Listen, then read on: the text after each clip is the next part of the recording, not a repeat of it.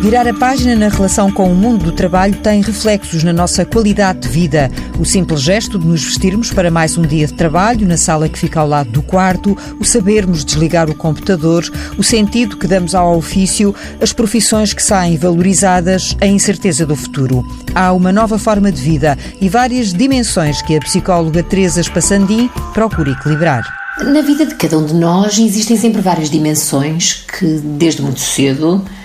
sentimos necessidade e somos estimulados a explorar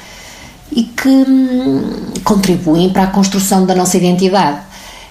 É então no exercício da nossa existência que podemos assumir diferentes papéis que alimentam facetas distintas, mas integradas do nosso eu, hum, como ser filho, ou amigo, ou estudante, ou mãe, ou pai, ou profissional. Conciliar os diferentes papéis que vamos assumindo na vida nem sempre é fácil, eh, podendo recordar-nos de inúmeros momentos em que sentimos stress por não estarmos a ser capazes de responder às exigências de cada um deles ou pelas nossas expectativas quanto ao desempenho que, que idealizamos ter. Algum desse stress pode até ter sido positivo, eh, porque confinado em intensidade e no tempo e porque nos permitiu aprendizagens importantes sobre nós mesmos, um, os nossos limites e potencialidades ou sobre os outros, permitindo-nos agir, desenvolver ou até corrigir alguns aspectos.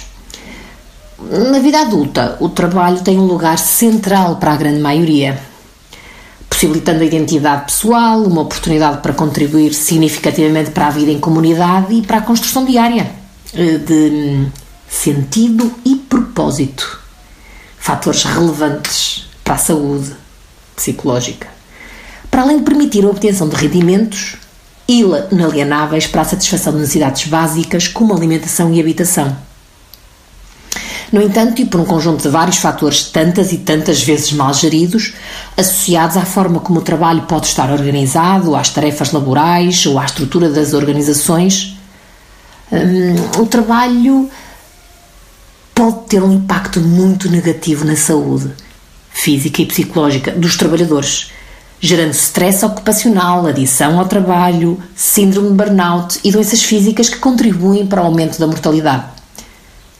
Tal como nesta pandemia, em que não devemos ter de escolher entre a saúde ou a economia, também não deveríamos escolher entre o trabalho e a vida, pois ambas se interceptam. A pandemia baralha a liberdade de fazer escolhas, mas continua a deixar-nos reféns das consequências.